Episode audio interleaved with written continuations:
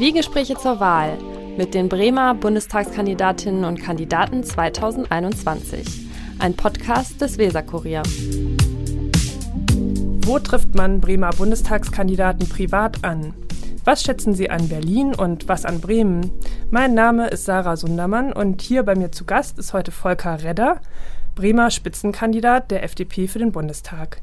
In unserem Podcast wollen wir Ihnen die Gelegenheit geben, die Bundestagskandidaten aus Bremen ein Stück weit näher kennenzulernen, mehr über sie zu erfahren, also auch ruhig jenseits der politischen Arbeit.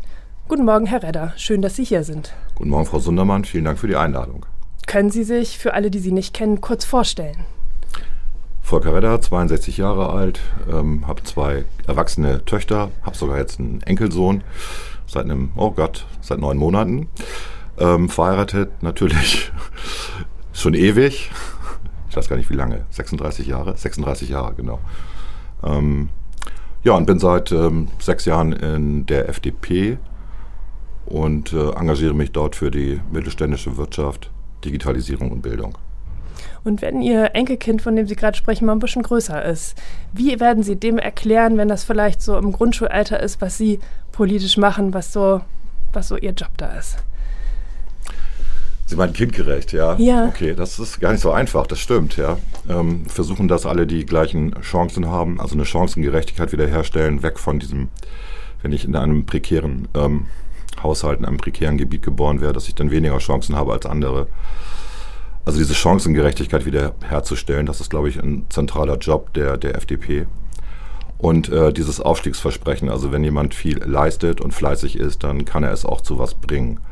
Und ähm, das geht natürlich auch am besten durch Eigeninitiative. Und dieses Vermitteln, auch schon in, in der Schule, dass sich Leistung lohnt, äh, das ist, glaube ich, so ein zentrales Ding von den Liberalen. Hm. Wenn Sie in den Bundestag gewählt werden, dann sind Sie zumindest phasenweise ja in äh, Berlin, nicht mehr in Bremen. Mhm. Was glauben Sie, wird Ihnen dann äh, aus Bremen fehlen? Was werden Sie vermissen? Alles. Sie sind ja sogar gebürtiger Bremer. Ich hasse Berlin. Okay. Kennen Sie den Kraftclub-Song? Ich will nicht nach Berlin. Ja, genau. Nein, äh, Berlin hat auch ein paar schöne Ecken. Meine Tochter hat da auch studiert, die ältere. Ähm, ich kenne Berlin auch, weil wir da Verwandte haben, aber ähm, ich finde Berlin jetzt nicht so prickelnd wie Bremen. Bremen ist eine schöne, überschaubare Großstadt mit wunderbaren Ecken. Und äh, natürlich werde ich das alles vermissen. Ja, ist so. Mhm, aber was ganz besonders? Dann gibt es irgendwie eine bestimmte Ecke oder ein Ich finde ja den Park, den Park links der Weser total schön. Da kann man super mit dem Fahrrad fahren, spazieren fahren. Der ist riesig groß, der größte Park in Bremen. Irgendwie kennt den keiner, deswegen ist es auch mal schön leer da. Mhm. Ist ganz schön. Man kann auch mit dem Fahrrad dann weiter hochfahren nach Strom. Ähm, das werde ich vermissen, weil es, das ist in Berlin deutlich schwieriger, da mhm. seine Ruhe zu haben. Ähm, Wenn es um ja, Kneipen, Restaurants geht, natürlich werde ich, mein Schröters im Schnur ist mein Lieblingsrest, da bin ich fast jeden Tag. da kennen wir uns alle. Ähm, das sowas werde ich vermissen, ja, natürlich. Ja. Und ich bin ja auch noch ehrenamtlich ähm, bei so ein paar Verbänden und Vereinen engagiert. Das wird dann auch schwieriger, ja.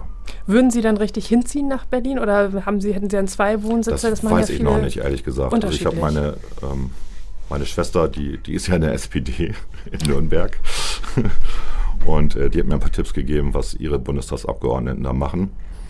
Ähm, muss ich nochmal gucken. Am Anfang wird man sicherlich erstmal ins Hotel müssen, weil Sie wissen ja, wie die Wohnsituation in Berlin ist. So einfach ist es ja auch nicht, eine Wohnung zu kriegen. Mhm.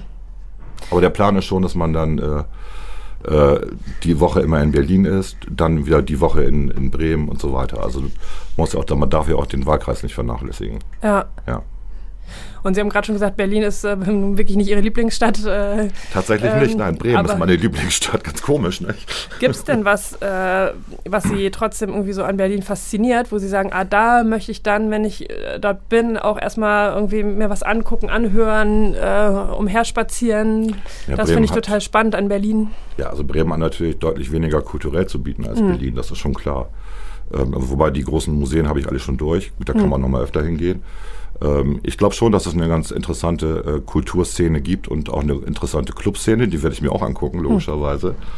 Ähm, ja, mal gucken. Was denn das da weiß so? Ich, weiß ich noch nicht. Ich weiß welcher nicht, welcher Clubszenenbereich interessiert Sie?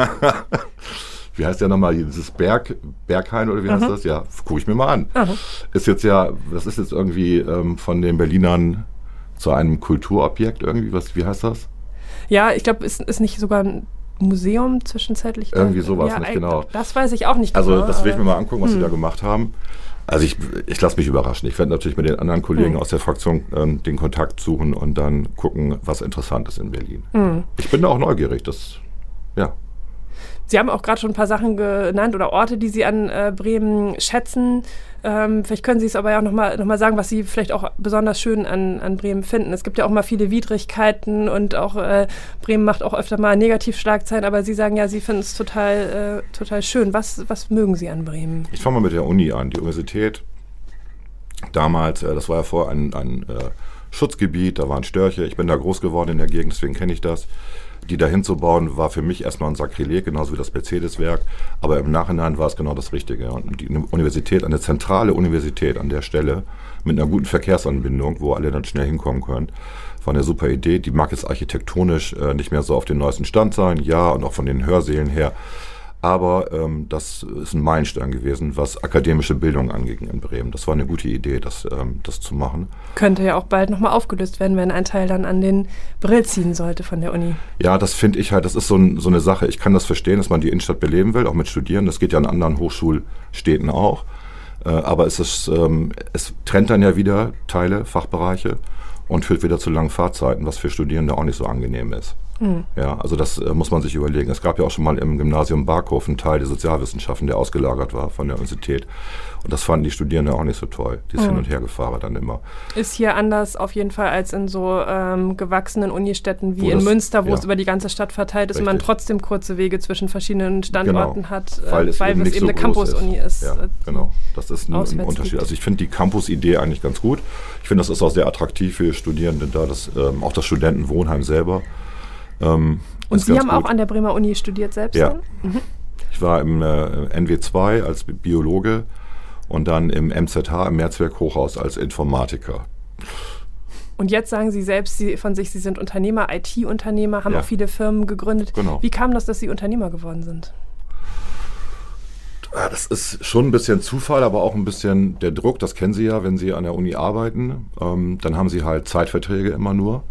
Und ähm, wenn man Familie hat, und ich hatte da schon zwei Kinder dann, als ich Informatik studiert habe, ähm, da macht man sich schon ein bisschen Gedanken, wie das langfristig ist von der Perspektive her.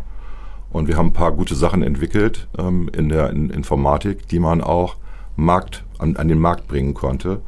Hatte ein langes Gespräch mit meinem Chef damals, Professor Kubitschek, habe gesagt, willst du nicht mitmachen? Und der dann aber den berühmten Satz sagte, Wissenschaft ist keine Hure und verkauft sich nicht. Okay, er hat dann später selber ein Institut gegründet.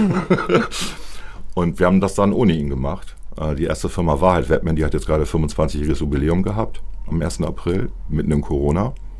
Und was hat die Firma angeboten? Ähm, das war, also wir haben ja Bremen.de gebaut, das war tatsächlich ein Projekt damals, ein soziotechnisches Systemgestaltungsprojekt, wie man Menschen an IT heranführt. Das heißt, wir hatten Kiosk-Systeme in Bremen aufgestellt, äh, zum Beispiel Bürger aus Weserterrassen oder aber auch bei Lestra wo man Informationen zu Bremen abrufen konnte. Wir reden von einer Zeit in den 90ern, wo die Leute mhm. noch nicht unbedingt wissen konnten, wie eine Maus geht. Also gab es Trackballs und Touchscreens. Und äh, ich habe das ganze äh, Interface dafür gebaut, also das, das GUI, das Graphical User Interface und die Datenbankbasis dahinter. Und das Ganze war mit Hypertexten versehen, das kennen Sie von HTML, ne? Hypertext, Markup Language. Und ähm, das war damals sehr innovativ, wir haben viele Preise gekriegt und daraus ist Bremen.de dann geworden. Also nicht nur, dass wir an Kiosken das anbieten, an bestimmten Stellen, sondern dass wir es halt wirklich bremenweit, weltweit anbieten.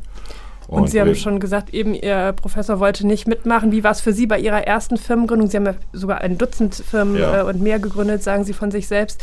Hatten Sie da Muffensausen? Gab es da so einen Moment, wo Sie gesagt haben, da habe ich wirklich mehrere Nächte immer mal wieder wach gelegen und äh, gezaudert, soll ich das wagen? Oder haben Sie sich einfach da reingestürzt? Ja, Letzteres. Also, das ist jetzt ein bisschen äh, schwierig, sich noch dran zu erinnern, aber wir waren sehr euphorisiert von den Möglichkeiten der Technologie. Also die These ist ja, und das habe ich auch selber erlebt, dass Digitalisierung ein Sachen ermöglicht, die man sonst nicht machen kann. Natürlich kostet eine Firma Geld. Man muss, damals waren Rechner noch sehr teuer. Ähm, die Büromieten waren, weil wir waren nachher im, im BITS. Das BITS hat ja diese Büromöglichkeiten angeboten, direkt an der Uni, relativ günstig. Wir sind bei einer Firma untergekommen, die zu viel Räumlichkeiten hatte und wir konnten ein patjonkisches Dorf quasi aufmachen. Also wir hatten einen ganz langen Flur, der angeblich zu Webmin gehörte, aber eigentlich war es nur das kleine Büro in der Mitte. Mhm. Aber die Leute, die kamen, dachten, oh, was für ein großes Webunternehmen. Okay. Waren wir aber gar nicht. Das andere Mit wie vielen Leuten haben Sie angefangen? Zu viert. Zu viert. Zu ja, viert. ganz kleines Team. Ganz kleines Team. Mhm. Und wir haben uns auch am Anfang keine Gehälter bezahlt, mhm. weil wir alle noch Jobs hatten, haben das nebenbei gemacht am Anfang. Und äh, einer der ersten großen Kunden war tatsächlich die Bürgerschaft Bremen, mhm. die von äh, die eine Webpräsenz haben wollte und das ganze datenbankbasiert, also mit einem Content-Management-System. Und äh, das haben wir sehr schnell gelöst und sehr gut. Und wir haben danach eigentlich nur noch solche Systeme gebaut. Also das, was wir auch in der Uni bei bremen.de gemacht haben, haben wir dann für Kunden gemacht. Wenn man so, wie Sie sagen, mehr als ein Dutzend Firmen ja. gegründet hat, wie behält man da den Überblick?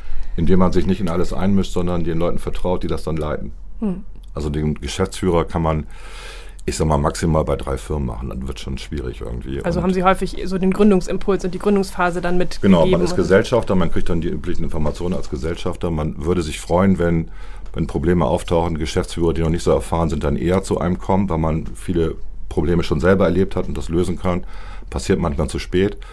Ähm, aber ansonsten ist das eigentlich der Weg. Auch den Leuten vertrauen, dass du das, auch wenn man manchmal reinfällt, aber das ist egal. Also Vertrauen ist das Entscheidende. Man Was würden Sie denn vertrauen. jungen Leuten raten, die selber überlegen, sich selbstständig zu machen, eine Firma zu gründen? Gibt es da vielleicht einen Tipp, wo Sie sagen, das hätte ich mir eigentlich gewünscht, dass mir das damals mal jemand gesagt oder geraten hätte? Das klingt jetzt blöd, aber der zentrale Tipp ist, wenn man es nicht schafft, alleine ähm, zu gründen, wenn man selber nicht das Kapital hat und nicht das Know-how hat, äh, dann nicht mit Freunden gründen. Weil Freundschaft zählt mehr als Geld. Und die Freundschaft könnte kaputt gehen. Die Freundschaft geht kaputt, wenn ähm, das weiß ich aus meinem Bekanntenkreis, das habe ich selber erlebt, nicht mit Freunden gründen. Lieber sich andere Leute, die die Idee gut genau. finden, dazu holen, Gute die man Bekannte, noch nicht kennt. wie auch immer, aber nicht mhm. mit Freunden. Freunde sind sehr wertvoll. Mhm. Und ähm, ja, das ist ganz simpel. Ja. so, was Sie natürlich noch brauchen, ist das simpelste: Steuerberater, eine gute Bank, mhm. ein gutes Netzwerk. Wenn Sie kein Netzwerk haben, machen Sie selber eins. Mhm. Das ist, so ist ja auch I2B entstanden in Bremen. Also. First Tuesday. Da sind ja ähm, Jens Pracht und ich nach London gefahren, haben uns First Tuesday angeguckt und haben gesagt, das ist eine coole Idee, das können wir auch in Bremen machen. Haben dann einen Sponsor gefunden für die ersten Veranstaltungen, haben dann hier die First Tuesday-Nächte äh, gemacht.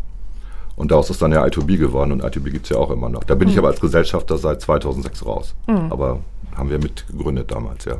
Und wenn Sie gerade nicht Pflichten als Gesellschafter oder Geschäftsführer äh, oder in welcher Funktion auch immer haben, sondern wenn Sie wirklich freie Zeit haben, wo trifft man Sie dann äh, in Bremen an, jenseits der eigenen vier Wände?